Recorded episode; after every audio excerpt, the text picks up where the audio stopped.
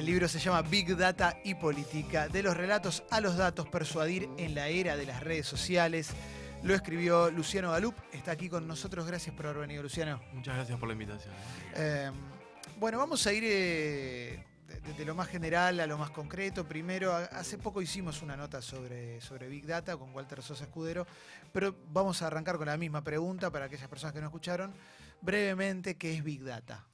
Súper brevemente, Sí. es, eh, te diría un nuevo paradigma en cómo nos relacionamos con los datos. Básicamente por tres cosas. Una, la velocidad a lo que los datos viajan a partir de las tecnologías de la información. Sí, La otra es la variedad de esos datos. Históricamente nos vinculábamos con los datos eh, a partir de una casilla de Excel. Hoy Sí. los datos son eh, imágenes, videos, textos, eh, hay eh, audios, hay una- un volumen de información y una variedad en esos datos que hacen que tengas que encontrar nuevas formas de analizarlos y de eh, acceder a ellos. Y por último, el, el volumen, la cantidad de, de información que producimos. Esas tres cosas generan un nuevo paradigma en cómo tenemos que analizar la información. Sí. Estamos produciendo información a un nivel que año a año duplica lo que se venía generando. Es, es, es un nivel de producción, un nivel de velocidad en la que esa información viaja y una variedad de esos datos que tenés que encontrar técnicas nuevas de enriquecimiento de esos datos, de analizar, de generar patrones. esa es información que producimos nosotros para que pueda ser analizada, para que después nos vendan algo desde... Te digo para decirlo de una manera muy Sí, básica, ¿no? Sí, Pero, eh, ahí lo que hay básicamente es, eh, creemos que utilizamos plataformas gratuitas eh, y en realidad no son gratuitas, eh, nos dan un servicio que nos lo brindan a, inter- a- a cambio de nuestra información. Y nuestra información la producimos de dos formas. Impro- producimos datos cuando posteamos algo, cuando subimos una foto, y producimos metadatos, que es información que no sabemos que estamos dando, pero la estamos dando. Por ejemplo, la ubicación, por ejemplo, el acceso a nuestros contactos. Nosotros cuando subimos una foto, la aplicación además de tener la foto y poder analizarla, sabe dónde la subimos. Cuando hacemos un recorrido en, auto con Waze, Waze sabe el recorrido que hicimos, dónde paramos, cuánto tiempo paramos. Ese tipo de información que se llama metadata enriquece aún más los datos porque te permiten saber los desplazamientos de las personas, por ejemplo. Claro. Y eso aplicado a la política, ¿cómo juega hoy? Me, tengo la sensación de que, de que hay diferentes tipos de hacer campaña, que algunos candidatos o algunas fuerzas se quedan en, campañas más tradicionales, eh, y hay otros que, las, que la entienden más. Eh, me gustaría saber cómo aplicás todo esto a una campaña. Hoy, ¿cuál es el fuerte de la campaña? ¿Es Facebook? ¿Es WhatsApp? ¿Qué, qué- dónde está? Te diría que uno de, los, uno de los grandes problemas que tenemos es que no hay un fuerte de la campaña, hay que hacer Ah. todo, porque el mundo se fragmentó mucho eh, en términos de consumos culturales y no solo en, en la política, lo ves, no sé, en la música, o sea, antes comprabas el disco, lo escuchabas entero, ahora escuchas un tema en Spotify y Totalmente. te fuiste. Bueno, el vínculo que tenemos con los intercambios simbólicos está súper fragmentado y no hay algo que digas como era la tele en los 80 o incluso como fue Facebook en 2015, que era la red social que todos tenían y después tenías una segunda red social. Sí. Hoy eso ya no funciona así. Y lo que te sirven las estrategias de datos, y aparte de solamente pensar en datos, es pensar en las nuevas narrativas que traen las redes sociales, las nuevas formas de contar, los videos desprolijos, horizontales. No sé si vieron que ahora las campañas son todas desprolijas. Sí. O sea, se contratan grandes equipos de producción de spots para hacerlo desprolijo. Para hacerlo con un celular, para que parezca una story. Entonces, hay nuevas narrativas, nuevas formas de, de- nuevos relatos que traen las redes sociales y en eso el triunfo es bastante significativo de las narrativas, de las formas de contar de las redes. Y después hay toda una dinámica alrededor de los datos que te permiten empezar a definir algunos públicos un poco más específicos, fundamentalmente por esto, porque no tenemos tiempo de prestar atención a casi nada porque estamos hiperestimulados todo el tiempo. Y dentro de ese contexto de no tener tiempo para prestar atención a casi nada, ahí es donde se hace fuerte también una noticia falsa. Digo, porque es como ve- veo el título y me olvido. Sí, ahí ¿no? es donde se hace fuerte una noticia falsa en función de que le prestamos atención fundamentalmente a las cosas que nos interesan y que interpretan el mundo de la forma en la que nosotros lo interpretamos. La información falsa circula entre los convencidos y refuerza opiniones, no las cambia. Entonces, cuando uno dice... Está buenísimo eso que estás diciendo. ¿eh? Bueno, es que los que consumen información falsa en líneas generales son los que ya los más fanáticos de los espacios. Y está demostrado en investigaciones, en Estados Unidos se demostró que los que más información falsa consumían eran los votantes duros de Trump. No Claro. eran los indecisos. Claro, no, no le cambiás la opinión. Es Luciano Galup que eh, está hablando con nosotros de su libro Big Data y Política. Jessy. ¿Cómo se aplica esto a los chicos jóvenes, que por ahí son sus primeras votaciones? Porque yo me imagino que son los que están mucho más atentos por ahí a todo esto, o que saben que el Waze tiene nuestros datos, o que Instagram sabe cómo ¿Cómo, manipula, ¿Cómo los manipulas a los chicos más jóvenes con esto? Mirá, Manipular entre comillas. Sí, eh, la, la idea de manipulación es problemática. Yo te diría que eh, vivimos eh, una era en la que estamos explicando un montón de cosas a partir de la manipulación y la manipulación está demostrado que no, no, no funciona hace 80 años. Los estudios en Mm. comunicación demostraron que no existe esa cosa de manipular personas. Obviamente sí, podés construir agendas, Mm. construir márgenes de, de conversación. En relación a los pibes jóvenes, esta es la primera elección no en Argentina, sino en Latinoamérica que votan chicos que nacieron después del año 2000. Son chicos que no saben lo que es el broadcasting, son chicos Claro. que no tienen la menor idea de lo que es una publicidad tradicional, que no Mm. tienen tiempo, que se aburren, que la pagan. Con lo cual, eh, las estrategias de datos y las estrategias de redes te permiten construir vínculos más cercanos y con narrativas más cercanas a las de ellos. Ahora, hay un problema ahí. Sin duda en Argentina quien más desarrolló las estrategias digitales fue Cambiemos. Sí. Ahora, cuando vos ves los números de Cambiemos, a Cambiemos le va bien en mayores de 50, 55 años. No es tan lineal esa idea de, no, porque estoy en redes me va bien con los pibes. O Claro, sea, yo noto juventud, m- más de un lado progresista, gente grande, más del lado de Cambiemos. Sí. Bueno, eso las encuestas lo muestran fuerte y lo que vivimos también es una especie, una especie de quiebre importante en el mundo en relación a dos generaciones, que es la generación pre-Internet y la generación posterior a Internet. Y se ve no solo en Argentina, se ve en casi todos los procesos. En el Brexit se vio muy claro también. Fueron los mayores quienes apoyaron la salida de eh, Inglaterra de la Unión Europea.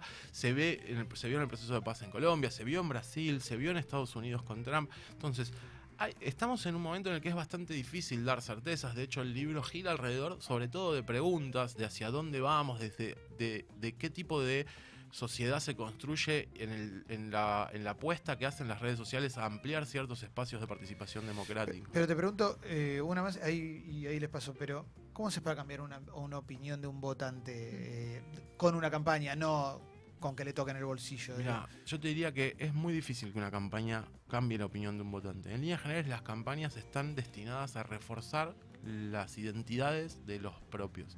Y después lo que sí tenés es un conjunto de indecisos que las técnicas de datos es, te diría, eh, lo que más desean las técnicas de datos en comunicación política es poder detectar a los indecisos, es poder dejar de hablarle a los propios y a los que no te van a votar nunca porque te odian y hablarle a esos indecisos. Definir indecisos es eh, complejo porque son difíciles de, de- de identificar. En líneas generales, las campañas, no solo las campañas de comunicación política, las campañas en general, las el, el marketing está muy orientado a solidificar opiniones, no a cambiarlas. La campaña no aporta mucho en términos de cambiar opiniones. L- Para cambiar opiniones hacen falta contextos mucho más complejos. Esto que decías vos, la campaña, pero el precio del dólar. La campaña, pero la inflación. La campaña, pero la desocupación. La campaña, pero las políticas culturales de determinada ciudad o determinado estado. Eh, la toma de decisión es un mecanismo muy complejo y sobre todo en términos electorales. Pero hay igual una campaña permanente que es la construcción de relatos. Eso Sí, es como algo eso- paralelo y eso sí puede llegar a instalar una idea. ¿o Sí, no? sí, obviamente. Lo que, lo que eso desarrolla a lo largo del tiempo y con un trabajo extendido en el tiempo, mucho más en época de redes, porque también cambió la dinámica de las campañas. Vos antes hacías campaña cada dos años. O sea, Mm. te hablabas dos, tres meses previo a la hora de votar y esa era la campaña. Hoy las campañas cambiaron, se hacen todo el tiempo. Sí. Y en eso cambiemos, tiene una gran habilidad y una debilidad. La habilidad es que hace campaña electoral todo el tiempo. La debilidad es que hace muy mala comunicación de gobierno por hacer campaña electoral todo el tiempo. Entonces, vos ves que son buenos en campaña, pero que después tienen serias dificultades a la hora de explicar la crisis, a la hora de explicar las políticas económicas. Son bastante madera en ese sentido, porque piensan la lógica comunicacional en términos de una campaña constante y su comunicación es básicamente electoral. Leo, Va por ahí, pero ¿cómo se desarrolla una estrategia de campaña? Bien. Una estrategia de campaña se desarrolla primero investigando mucho. Investigando es haciendo opinión pública, haciendo investigación en redes sociales, usando datos y a partir de ahí definiendo una serie de, cuestiones medio básicas. La primera es quiénes son los tuyos, a quién, cuál es tu núcleo duro, con quiénes te vas a- a parar, sobre quiénes te vas a identificar. La segunda es cuáles son tus públicos objetivos. La tercera es a quiénes no les vas a hablar, con quiénes no vas a gastar energía o dinero en interactuar porque sabes que nunca van a prestarte atención y si te prestan atención va a ser para eh, agredirte. Te diría que esa es como, co- como medio la base. Y después tiene que ver también, depende mucho del candidato, del tipo de candidato, del tipo de apertura que el candidato tenga, por ejemplo, a acceder a su vida privada o no, del tipo de apertura que el candidato tenga a hacer determinadas cuestiones más vinculadas al vínculo con las personas, a su carisma, a su forma de comunicarse. Hay- hay candidatos que son muy buenos generando contenidos propios ellos mismos, hay candidatos que cuesta mucho, pero te diría que el primer paso para definir una estrategia es eh, con quiénes vas a hablar, a quiénes vas a apuntar, cuáles son tus ideas y a qué personas les interesan esas ideas y a partir de ahí tratar de desarrollar una estrategia de mensaje. Es Luciano Galup, eh, autor de Big Data y Política. Calo. Como parte de estas campañas también da la sensación de que a veces, no sé si necesariamente es de la campaña, pero sí es de un grupo a lo mejor muy este, apasionado, aparecen un montón de fake news y cosas. ¿Eso se estructura pensado en términos de, che, vamos a generar una ficción sobre determinada cosa y demás? ¿Y hay equipos creativos que las hacen, digo, y dicen, che, no, muy exagerado o no? Mira, hay como distintos niveles de profesionalidad en, en el uso de fake news. Vivimos invadidos de fake news. Si vos entras a Twitter, está lleno todo el tiempo. Esas fake news no impactan en nada, no le importan casi a nadie, la consumen solamente los que la generan y su, su- sus nodos, sus grupos de, de influencia. Ahora, después lo que sí tenés es fake news que tienen que en, en la que eh, comparten o acceden un montón de factores, o sea, redes sociales, medios de comunicación tradicionales, servicios de inteligencia. Ahora está muy de moda el documental este de Netflix, Nada es privado. Sí. Lo que ofrecía Cambridge Analytica no era solamente sembrar fake news en Facebook. Cambridge Analytica tenía vínculo con servicios de inteligencia, vínculo con medios tradicionales. Entonces, cuando decimos la comunicación es la comunicación y su contexto, es que para efectivamente construir un, relato de, de ya posverdadero, no de una noticia falsa, sino un, un- un relato posverdadero, se requieren un montón de instancias y de vínculos y de intercambios simbólicos que exceden a las redes sociales y que preceden a las redes sociales. La historia de los vínculos entre las personas es la historia de circulación de información falsa. Y en Argentina lo sabemos muy bien. La tapa de la revista Gente de Estamos Ganando era una, era una noticia falsa. Sí, totalmente. Era una clara noticia falsa. Y se construyó alrededor de esa idea de que la Argentina estaba ganando una guerra hasta que nos dimos cuenta que no. Que no, claro. Eh, estaba pensando en la, en la construcción del relato posverdadero. Necesita, necesita tener una raíz de, de de tradición oral previa. Pienso en el de acá 70 años, 70 años de choreo, 70 años de esto. Y eso hubo gente que lo dijo durante mucho tiempo en voz baja. ¿Se necesita ese cimiento para poder construirlo y tirarlo a la cancha o podés arrancar de cero con una nueva? No, para, en principio para poder hacer eh, o para poder construir ese tipo de posicionamientos, los posicionamientos tienen que ser verosímiles. O sea, tiene que no, no, no tiene que ser verdadero, pero tiene que ser creíble. Tiene que ser de alguna manera algo que eh, Mm. vo- vos des como, como posible. Eh, esa idea de los 70 años, eh, lo que viene a organizar es un montón de antiperonismo que la Claro. sociedad eh, está presente y expresa y es, es- es, eh, importante, y lo organiza atrás de un conjunto simbólico que son estos, los 70 años. Lo mismo pasa, no sé, con el se robaron un PBI. hay, hay- hay como, son como construcciones que condensan eh, ideas y que lo que tienen es sintonizar muy bien con las redes sociales. Porque las redes sociales son espacios en los cuales las explicaciones son simples, son cortas, no hay mucho tiempo para la argumentación, con lo cual cualquier eh, explicación emocional, en cierto sentido medio violenta, eh, simple, eh, eh, va a circular mucho más y va a llegar más lejos. Y eso lo vemos mucho con los populismos de derecha, por ejemplo. El éxito de Bolsonaro excede a las redes sociales, pero en parte tiene que ver con que las explicaciones simples funcionan mejor. Si tu solución a la inseguridad es los voy a matar a todos, te entra en un tuit. Ahora, si vos tenés que explicar Mm. cómo lo vas a hacer de verdad, es difícil que te presten atención. Eh, hay un montón de cosas para preguntarle a Luciano Galup, pero te Pero vi cebado. ¿eh? Justo que- con eso eh, es muy llamativo. Me- me- eh, tuve por lo menos la posibilidad de leer todo lo que pasó con lo que ocurrió en la cárcel de Pará, con los muertos y todo, y las respuestas es increíble y a eso a eso quería apuntar también. Cuando uno ve respuestas en redes sociales tiene que entender que el porcentaje es de gente que está, yo digo paga siempre, ¿no? O que gente que trabaja para eso o son habitantes. En este caso era Brasil, no era Argentina, pero todas las respuestas eran sí, ahora se tiene que hacer lo que dijo el presidente, hay que ir y matarlos a todos y que esto se acabe de una vez. Basta de o sea, en vez de decir, qué locura que hayan muerto 50 personas o más en una cárcel, cuál es el problema de fondo, qué es lo que la solución tiene que ser inmediata y tiene que ser algo que supuestamente Bolsonaro dijo en la campaña que iba a pasar en las cárceles. ¿Eso lo pone el, eh, ciudadano común o no? ¿O está totalmente incentivado por un montón de gente que pone antes eso y que puede ser, no sé, que es un troll, eh, un tipo pago? Mira, hay, hay dos grandes explicaciones a eso. Una es que sí, que efectivamente los espacios políticos tienen participación de ese tipo, que no necesariamente es paga, es militancia. Y después hay un tema que es, las redes sociales tienden a sobrerepresentar a las minorías. ¿Por qué te digo esto? Porque cuando vos subís un contenido, eh, si sos un político, probablemente tengas 200 que te putean. Y vos pensás, "Ah, me están puteando todos, porque tenés 200 notificaciones en el teléfono. Ahora, Twitter tiene en Argentina, no sé, 7, 8 millones de usuarios. 200 de 7, 8 millones es nada. El tema es que el uso de redes sociales muchas veces es eh, mu- mucho más pasivo, o sea, se, se utilizan en términos de, de informativos, pero no se produce información. El 80% del contenido que circula, por ejemplo, en Twitter, lo producen el 10% de las cuentas. Entonces, tendemos a sobrerepresentar a las bueno. minorías. Eh, Entonces, por ejemplo, hablamos del fenómeno de los terraplanistas, para ponerte un Sí. ejemplo ridículo. Ahora, los terraplanistas, vos entras a esos grupos y son 100.000 personas. ¿Te parece un montón? Pero en Estados Unidos, un grupo de 100.000 personas es Es chico nada, al lado de la población. totalmente. Ahora, descubrimos los terraplanistas porque existen redes sociales, porque hay nuevas formas de distribuir información y decimos, wow, el fenómeno. No. ¿Y qué pasa con eso? Que lo que termina generándose es que se amplían esos fenómenos a partir de sobre representar esas minorías. Pasa parecido con los antivacunas, que es un problema, porque cuando se sigue hablando de eso y se da como si fuera una opción mayoritaria e incluso legítima, lo que generas es amplificar ese discurso. Sí, porque además antes, me imagino un, un antivacunas pre-redes sociales, si hubiera existido, te venía y te decía, no, bueno, te mienten, te- los medios te mienten, y se queda ahí. Hoy se, eso se, eh, se expande.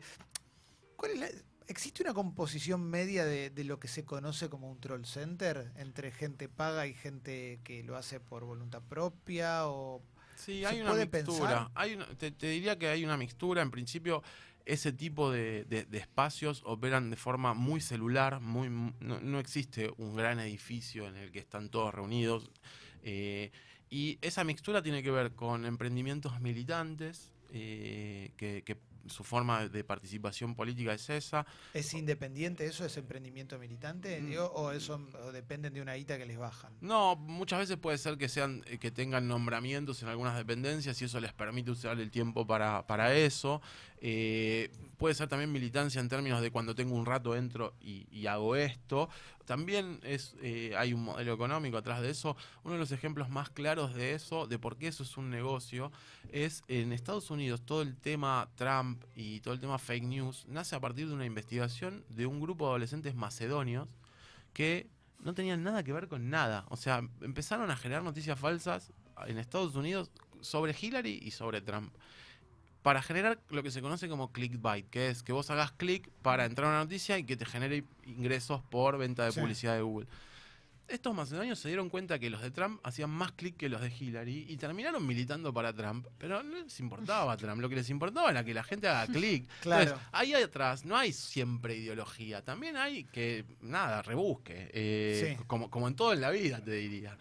Eh, pero sí, hay, hay espacios que, que viven de eso, hay espacios militantes, hay espacios de, de, te diría, algunos punteros digitales que organizan eso como su forma de aportar. Pero ¿qué te dicen, por ejemplo? No sé, cuando te metas, eh, putealo. Putea a todos los que, no sé, digo... No, hay como una sincronización también en, en- en línea, como todo. Entonces lo Claro, que se ve es más o menos hablando. cómo son los temas que se van hablando y se van eh, interactuando entre ellos y medio poniendo de acuerdo. Seguramente hay después formas de organización por fuera de lo que son las redes, pero en líneas generales eh, es bastante fácil de ver que van acompañando los temas y nos damos cuenta de su existencia cuando eh, se sube algún tema importante y demás, pero cuando vos eh, ves las redes, eh, fake news y, y- trabajo de call centers están activos todo el tiempo viendo qué tema va a funcionar. El 90% de los temas no funcionan. ¿Qué te suma una fake news si ya lo tenés al, al votante? Digo, Pinedo pone una frase falsa y después dice, bueno, si fue, no sé. No te suma nada. Para mí ahí, de nuevo, lo que hay es un sesgo fuerte de confirmación. Necesitamos saber que el mundo es tal cual nosotros que creemos que es, porque si no nos angustiamos. Hay un sociólogo español que se llama Manuel Castel que tiene una frase muy buena que dice, los seres humanos somos avaros cognitivos.